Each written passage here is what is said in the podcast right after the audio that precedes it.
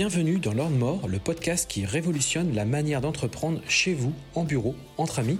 Je suis Sébastien Moret, business coach, investisseur en immobilier, entrepreneur depuis 23 ans et libre financièrement. Depuis plusieurs années, j'accompagne des hommes et des femmes qui veulent obtenir leur liberté financière et une relation à l'argent plus puissante et apaisée. Chaque semaine, je partage un nouvel épisode dont l'ambition est de déclencher une prise de conscience à propos de l'entrepreneuriat, mais également de l'argent. Retrouvez-moi sur YouTube et Instagram pour découvrir des lives, mon actualité, mes formations et mes différents accompagnements. Bonjour à tous et bienvenue dans ce nouvel épisode sur ce podcast. Alors je voulais euh, déjà vraiment remercier, euh, alors je voulais déjà revenir et vous remercier aussi bien évidemment, mais déjà revenir sur euh, samedi dernier, puisque samedi dernier j'étais au rendez-vous de la location saisonnière à Paris, au Doc de Paris, organisé par J'affiche complet. Euh, c'était un excellent événement. Je on, a, on a pu euh, se rencontrer pour ceux qui me suivent. Et pourquoi je vous dis ça? Parce que euh, j'ai eu beaucoup de retours par rapport au podcast et j'ai été agréablement surpris. j'ai pas mal de personnes qui m'ont dit oh, on écoute ton podcast, c'est cool, on apprend des choses. Enfin voilà, c'était inspirant. Et moi, c'est surtout que ça m'a fait énormément plaisir parce que je me dis bah au moins ce que je fais, ça sert, ça sert à quelque chose. et c'est bien l'intérêt justement de, de, cet épisode que je fais maintenant bah, toutes semaines, hein, tous les vendredis, je vous livre un, nouvel épisode. Euh. et en plus de ça, ce qu'il faut bien que vous compreniez, c'est qu'à chaque fois, j'essaie de faire quelque chose qui est complètement différenciant euh, de ce que je peux faire sur YouTube, notamment puisque c'est là où principalement euh, je produis donc du contenu. je fais aussi des morning emo le mardi matin.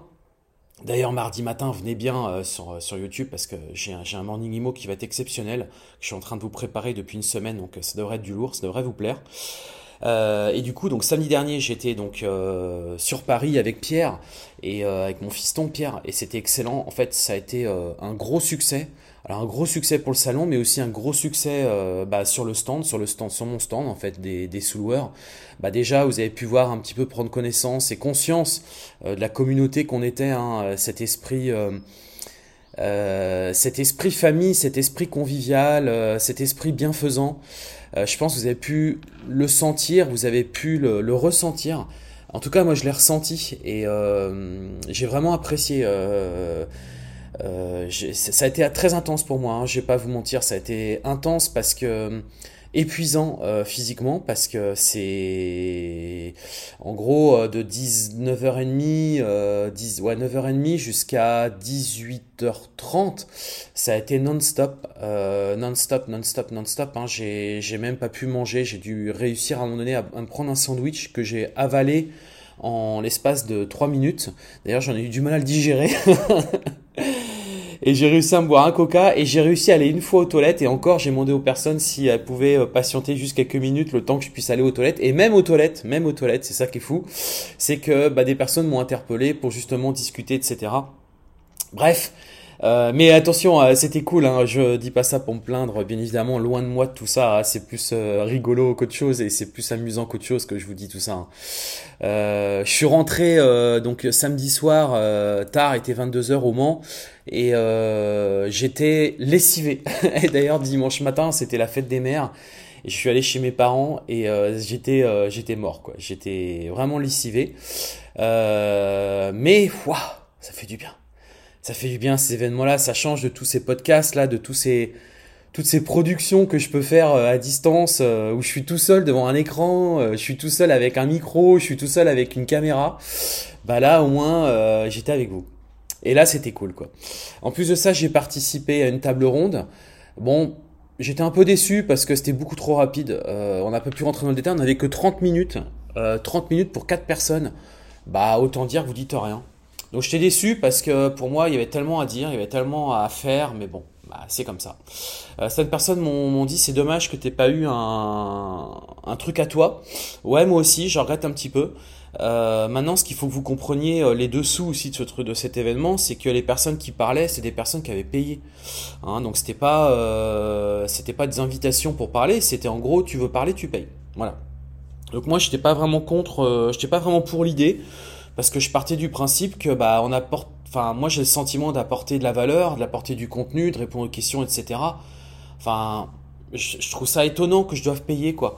Alors l'idée c'était parce que derrière on pouvait vendre nos programmes etc. Moi honnêtement je vous le dis euh, en toute sincérité et objectivité, moi j'allais pas à cet événement là pour vendre des formations, qu'on soit clair. J'y allais pour vous voir, pour vous rencontrer, passer un bon moment, rencontrer ma communauté, rencontrer les gens qui me suivent, rencontrer ceux qui avaient pris ma formation parce que bah, je sais pas si vous avez vu le stand, il y avait euh, des membres de la formation qui étaient là, qui se sont posés pendant plusieurs heures hein, avec moi. D'ailleurs, j'ai même fait euh, euh, du gardiennage de, de, bagages. j'ai fait consigne. non mais vous voyez, enfin voilà, moi j'étais dans cet esprit cool, on se rend compte, on discute, on voilà, moi dans l'esprit vraiment euh, détente, quoi, détente, détente. Euh, Je n'étais pas dans cet esprit. Mais bon, voilà, c'était c'était comme ça. Les cartes étaient euh, étaient annoncées dès le départ. C'est juste moi qui m'ai pas plié au truc et moi je refusais de. C'est pas une question de payer. C'est une, enfin pas une question euh, de valeur ou autre. C'est que juste moi dans mon esprit, je n'ai là-bas, je donne du contenu, je donne de la valeur, je le fais gratuitement. C'est pas pour en plus payer pour mettre mon image en avant. Bon, et ça, c'est mon point de vue. Euh, bon, chacun y verra, euh, il verra euh, son point de vue. moi, en tout cas, c'est le mien, et c'est pour ça que je n'étais pas forcément ok. Donc certains m'ont dit c'est dommage, t'as pas. Oui, bon bah après, vous savez, je fais des séminaires. comment dirais-je que j'organise pour la vente de mes formations. Donc là, par exemple, on en fait un à la fin du mois sur ma ville. alors bien évidemment, si vous n'êtes pas membre de la formation, vous n'y avez pas accès.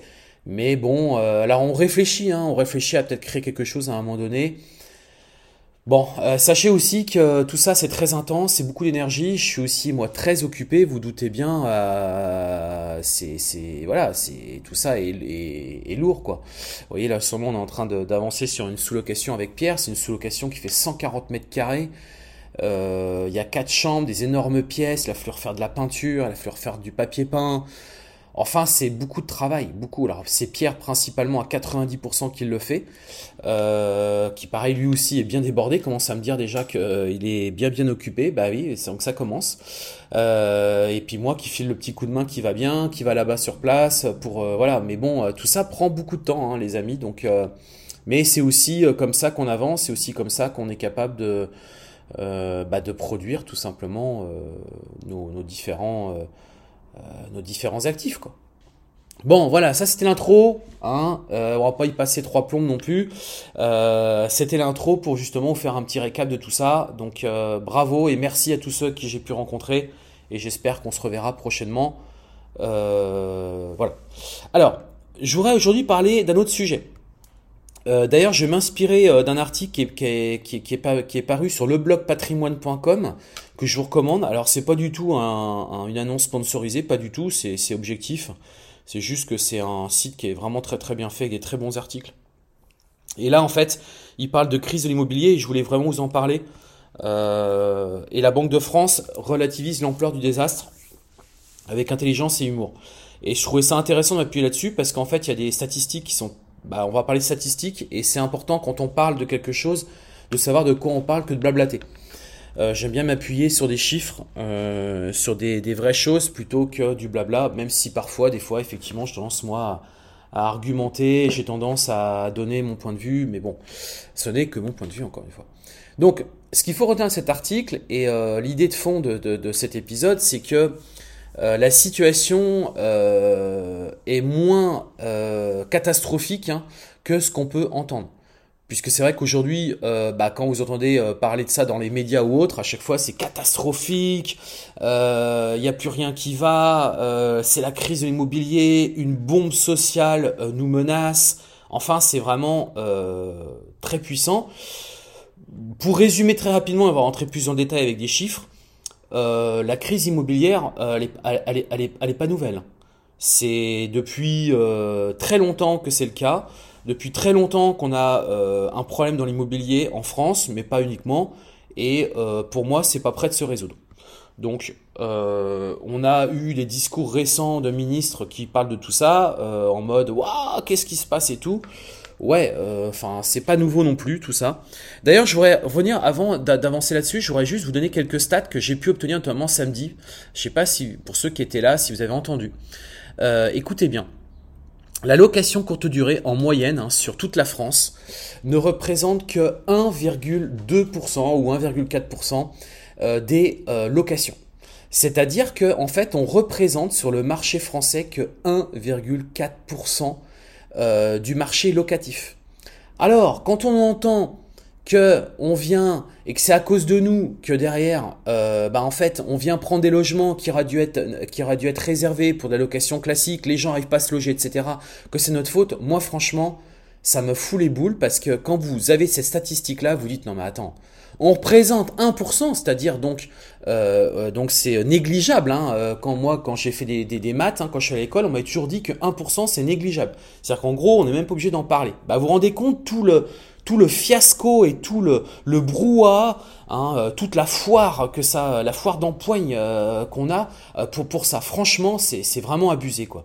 Et c'est surtout que et j'y reviendrai mardi sur euh, le Morning Imo, c'est surtout que l'État joue un rôle là-dedans. C'est-à-dire qu'en en fait, il n'y a pas suffisamment de logements. Donc là, ça y est, c'est en train de se réveiller en disant Ah, faut qu'on relance des logements, faut qu'on relance des logements, parce que la crise du logement, elle est bien là.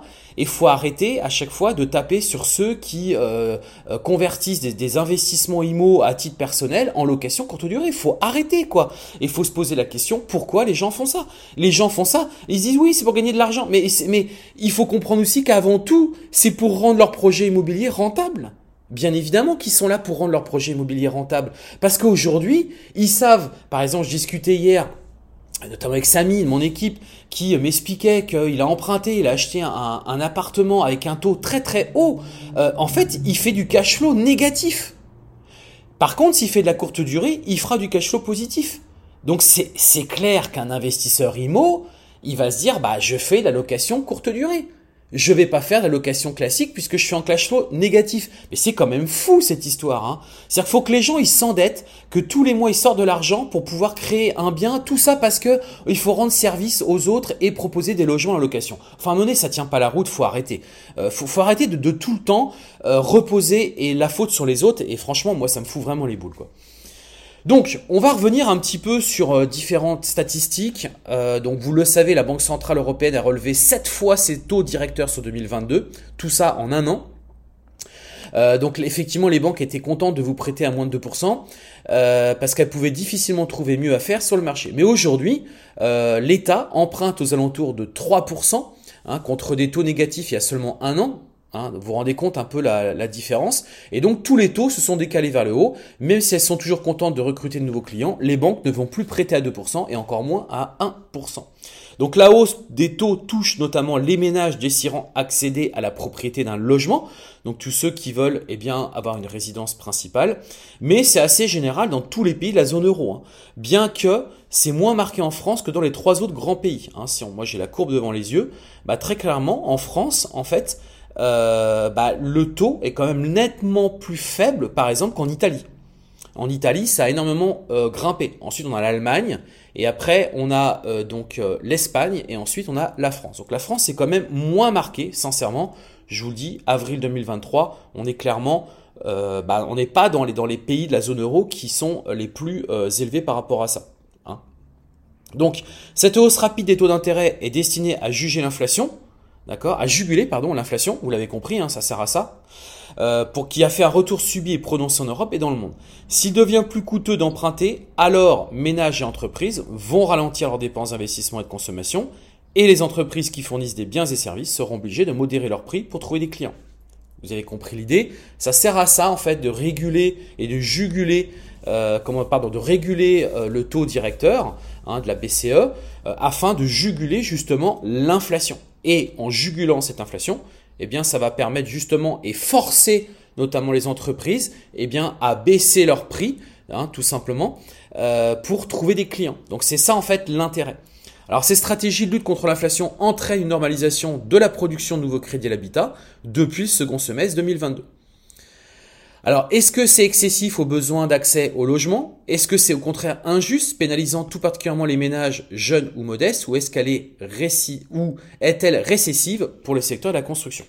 Alors, est-ce que c'est excessif le repli du crédit à l'habitat, d'après vous? Donc en, en, avril 2023, hors renégociation, un peu plus de 12 milliards de nouveaux crédits à l'habitat ont été accordés par les banques de France, en recul par rapport au pic de 20 milliards par mois durant l'année 2021. Mais a priori, ça semble se stabiliser. et le quasi-doublement du crédit à l'habitat entre les années 2005-2014 et les années 2015-2022, corrélé à l'évolution du prix de l'immobilier, doit être mis en perspective avec une hausse du PIB nominal de 49% entre 2005 et 2022. Euh, alors, ensuite, euh, quel est finalement le bon niveau de production du crédit? Donc il y a plusieurs manières de considérer le sujet. La première serait de noter qu'avec 12 milliards de nouveaux crédits en avril, la France se situe au-dessus de l'Allemagne, qui elle en a produit que 9 milliards en très net recul sur un an. Et largement au-dessus de l'Italie et de l'Espagne, chacune qui avait finalement produit 4,4 milliards. Jusqu'à présent, l'évolution du crédit ressemble essentiellement à une normalisation après les exubérantes années de taux d'intérêt très bas. Donc une deuxième manière qui serait d'aborder la question du crédit à l'habitat, c'est d'examiner son impact sur le pouvoir d'achat c'est-à-dire sur la capacité des ménages à acquérir une surface donnée. Toute chose égale par ailleurs, la hausse des taux d'intérêt réduit la capacité des ménages à emprunter et donc à financer leurs acquisitions. A l'inverse, la baisse des taux a été un puissant facteur d'augmentation du pouvoir d'achat immobilier jusqu'en 2017. Toutefois, il faut quand même souligner le toute chose égale par ailleurs, après 2017, la poursuite de la baisse des taux combinée à la hausse des revenus des emprunteurs a été plus compensée par la hausse des prix, de sorte que le pouvoir d'achat aurait diminué si les banques n'avaient allongé la durée des prêts. On observe sur le graphique que le pouvoir d'achat immobilier a diminué en 2020 et 2021 avant même que les taux d'intérêt ne remontent. Donc vous comprenez que ce n'était pas lié euh, au taux d'intérêt, c'était que déjà le pouvoir d'achat immobilier avait commencé à baisser. Donc dans le domaine de l'immobilier, la hausse des taux raréfie donc les acheteurs et finit par faire baisser les prix. C'est un peu la logique. Ce phénomène a déjà été à l'œuvre en Allemagne, dans les pays nordiques et hors Union européenne, au Canada et en Corée. Donc c'est une puissante force de rappel pour le pouvoir d'achat immobilier, même s'il existe un délai entre la hausse des taux et la baisse des prix. Bien évidemment que euh, la hausse des taux va avoir un impact sur la baisse des prix, mais sous combien de temps? Ça, c'est euh, assez difficile de le mesurer immédiatement. Donc une troisième manière de juger du niveau du crédit, c'est de regarder le taux d'endettement des ménages. À 65% du PIB, en fin d'année 2022, la dette des ménages français est la plus lourde des quatre grands pays de la zone euro, quand même, hein. alors qu'elle était parmi les plus faibles il y a 10 ans. Donc là, on comprend que la dette des ménages, les Français sont de plus en plus endettés. Même si cette dette est presque toujours à taux fixe, elle fait peser un risque sur des ménages dont la charge de remboursement, intérêt et principal représente une part importante des revenus. Hein, il y a 10 ans, on était dans les, dans dans les meilleurs, aujourd'hui on est dans les plus mauvais. Donc est-ce que le repli du crédit à l'habitat, il est injuste? Devant l'allongement continu de la durée des prêts et la hausse des charges de remboursement supportées par les ménages emprunteurs, le HSF a recommandé de recalibrer en janvier 2021, puis l'imposer en janvier 2022, une limite à la durée des prêts donc de 25 ans et un taux d'effort de 35%. Le but, c'est de mettre fin euh, aux excès observés dans les pratiques d'octroi de crédit à l'habitat en termes de taux d'effort et de durée des prêts, tout en laissant quand même la possibilité d'accéder euh, au crédit. Cet objectif il a été atteint, puisque la, part des prêts impliquant un taux d'effort supérieur à 35% ayant rapidement chuté sous le seuil des flexibilités autorisées, rappelez-vous c'était 20%, et ce n'était d'ailleurs, le crédit n'a pour autant pas euh, ralenti, et c'était d'ailleurs pas le but de la manœuvre. Donc là, là-dessus, on est plutôt, euh, plutôt cohérent. il y a une très belle courbe, euh, donc la source ACPR, qui montre ça, statistique sur la production mensuelle de crédit à l'habitat. Et là, en fait, vous avez la proportion entre, euh, comment dirais-je, euh, le taux d'effort et euh, la production de nouveaux de crédit. D'accord? Donc, taux d'effort, donc par exemple, là ici, on a une courbe bleue, donc est inférieure à 20%. Bah, en fait, ça représente donc 15% de nouveaux crédits, alors qu'au contraire, hein, sur le dernier temps, là, c'est plutôt un taux d'effort entre 30 et 35 qui du coup a pris, on voit bien hein, très clairement c'est ça qui a, qui a pris le dessus, qui représente aujourd'hui à peu près 45% donc des productions des nouveaux crédits. Hein. donc le taux d'effort entre 30 et 35%, on voit bien que c'est ça qui a... Alors il y a aussi celui-là et celui de 20-30%. Euh, euh, très clairement, ceux qui sont à moins de 20%, il n'y en a quasiment pas. Donc on voit bien que les, gens vont vraiment au maximum leur taux d'effort pour pouvoir accéder euh, donc au crédit. Et c'est ça qui aujourd'hui produit les nouveaux crédits. Alors, avec les hausses des taux d'intérêt, la tentation existe d'alléger de nouveau la durée des prêts ou d'alourdir les charges de remboursement. Toutefois, on observe, que malgré les limites imposées, les primo-accédants, donc c'est ceux qui sont finalement euh, les plus dépendants du crédit, hein, n'ont pas été évincés du marché. Leur part dans la production de crédit à l'habitat est en hausse au détriment des acquéreurs déjà propriétaires. Et d'ailleurs, un truc intéressant, c'est que la part des prêts pour les investissements locatifs restant globalement stable.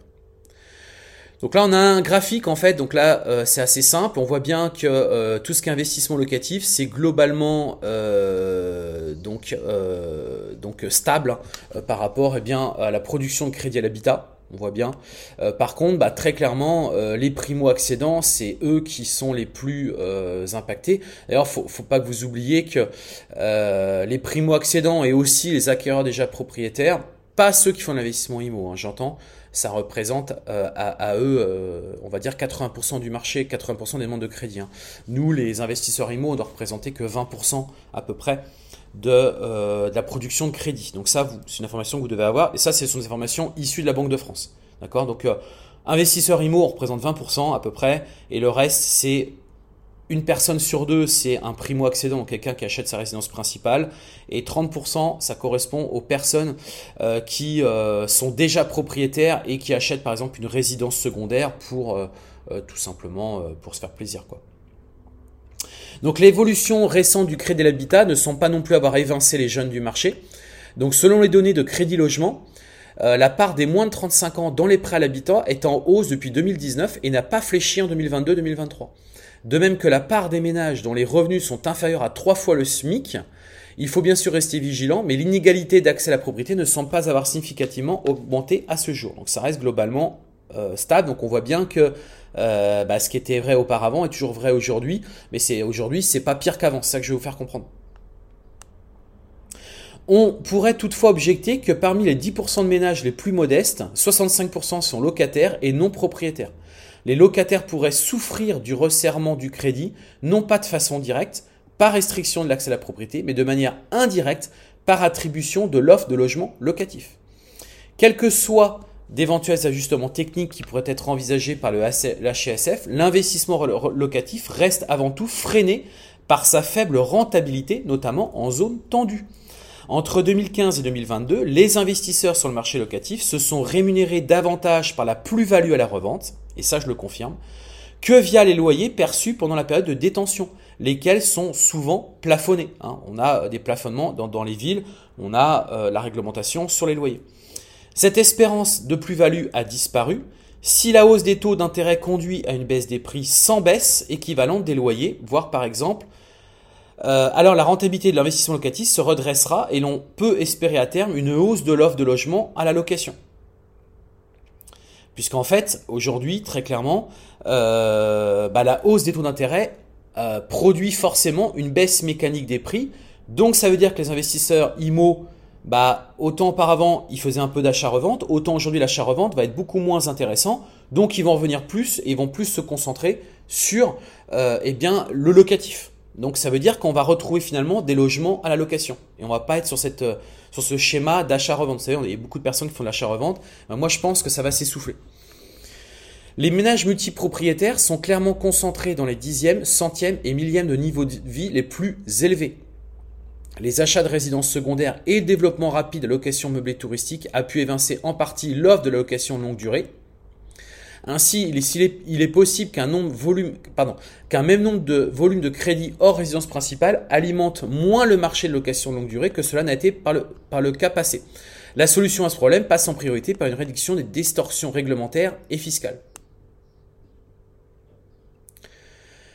Euh, là, j'ai une courbe devant les yeux. Euh, Bon, ça va être difficile de vous la, parler. Il y a une, courbe de, l'INSEE qui, est très intéressante euh, par rapport au nombre de logements que possèdent euh, les individus. Alors, crédit à l'habitat et construction de logements. Donc, une troisième façon d'analyser le ralentissement du crédit à l'habitat est de prendre en compte les répercussions sur la construction. C'est là, en fait, où est là, pour moi la, Là, on est dans le, on est dans le fond, quoi. On est vraiment dans le, dans le fond du sujet, quoi. C'est là où on devrait se concentrer, à mon sens. C'est justement sur la construction. Donc de fait, la construction de logements neufs a commencé à se replier au second semestre 2022 et les réservations sont également en baisse. Donc très clairement, c'est pas très positif tout ça. Le volume global reste proche du niveau d'avant la pandémie. et dans l'ordre de grandeur de la projection des besoins réalisés par le Commissariat général au développement durable entre 300 000 et 350 000 logements par an. Pour moi, c'est juste euh, beaucoup trop faible. Si le ressenti est clairement celui d'une pénurie, c'est en partie en raison de l'importance du parc qui n'est pas dévolu à la résidence principale et parce que les nouveaux logements ne se situent pas suffisamment dans les zones où la demande est forte. Du fait notamment d'une difficulté persistante à densifier les villes, il faut ici rappeler que le volume et le prix du crédit à l'habitat ne sont pas les seuls déterminants de l'activité dans le secteur de la construction. D'autres éléments tels que les pénuries de main-d'œuvre, la lenteur des processus d'autorisation de logement collectif ou le repli de la confiance des ménages sont également de nature à freiner les projets. Si les coûts de construction peuvent difficilement s'ajuster à court terme, une baisse des prix de foncier pourrait temporairement contribuer à soutenir le pouvoir d'achat immobilier des ménages.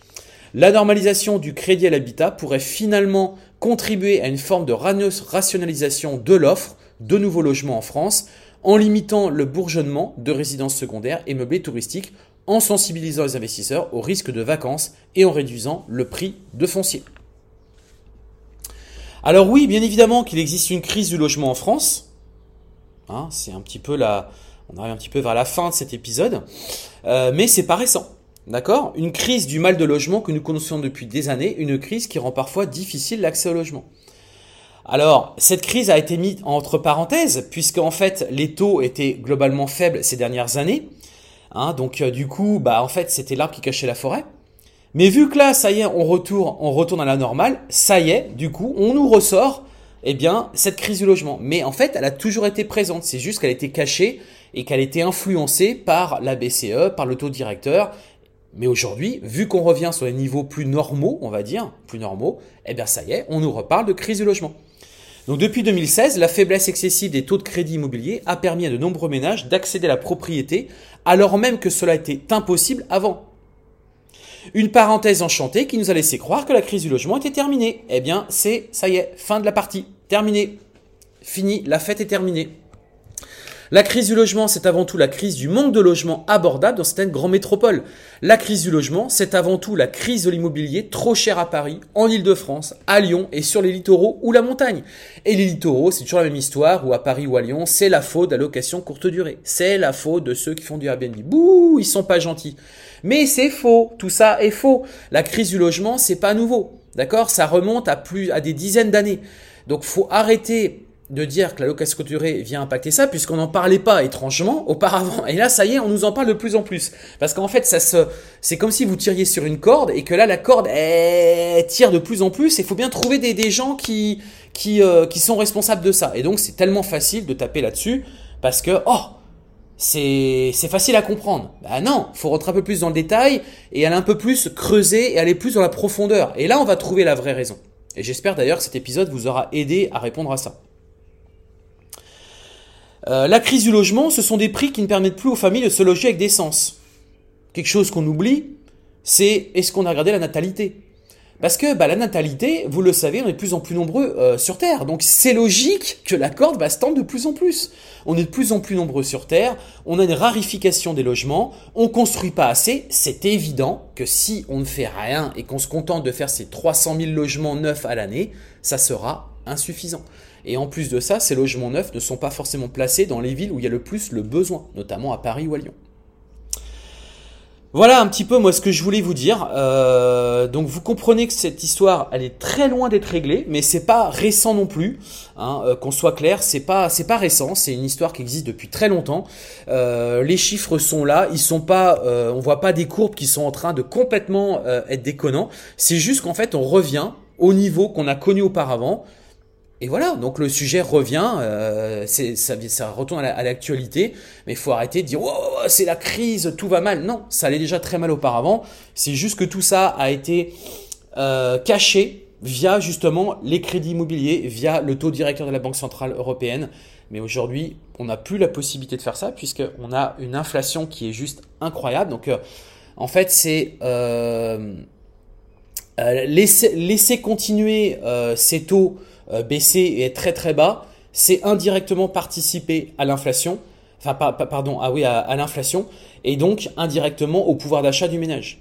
Et à l'inverse, augmenter le taux donc le taux central, le, taux directeur de la banque centrale, c'est participer justement à faire baisser l'inflation pour que du coup les entreprises recommencent à baisser les prix des produits, pour que du coup on redonne du pouvoir d'achat donc eh bien aux ménages et aussi et là du coup ça sera sur une on va dire une projection plutôt plus lointaine sur le prix de l'immobilier. Donc le prix de l'immobilier, oui, va rebaisser. Par contre, il va être, ça va être assez long. Ça va prendre du temps, peut-être même ça peut prendre 5-10 ans. Hein.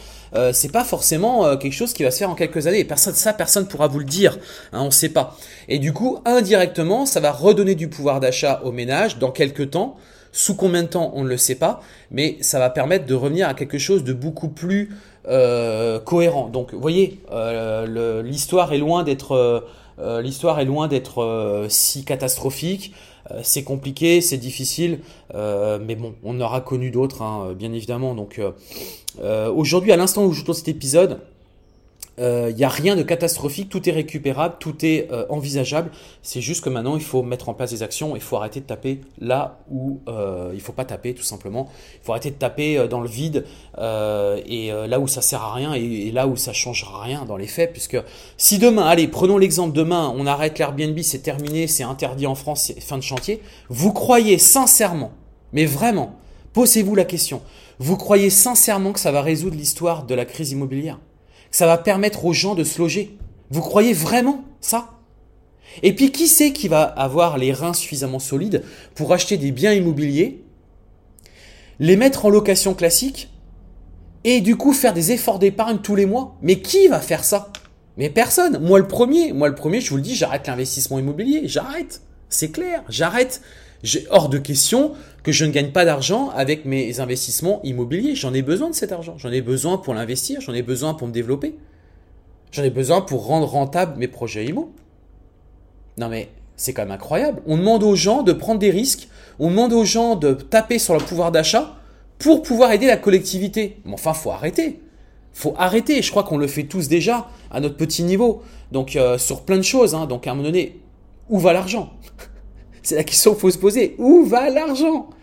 Hein euh, Le gouvernement n'a jamais d'argent, il en était de partout, mais enfin, euh, les entreprises produisent, euh, elles font des bénéfices records. Où va l'argent? Voilà. voilà ce que je voulais vous dire cet épisode. J'espère qu'il vous a plu. Laissez un maximum d'étoiles, laissez-moi un petit commentaire. Franchement, ça me fera vraiment plaisir, les amis. mais vraiment, faites-le. Vous dites pas, je le ferai plus tard. Faites-le maintenant, là. Faites-le. Venez de terminer. Allez en bas ou sur le côté ou autre défilez, mettez vos nombres d'étoiles et euh, moi je serai super heureux de pouvoir lire votre commentaire très prochainement. Euh, vous le savez, vouloir changer de vie c'est bien, le faire c'est encore mieux. Je vous souhaite un excellent week-end et je vous donne rendez-vous la semaine prochaine pour un prochain épisode. Sur ce, ciao, portez-vous bien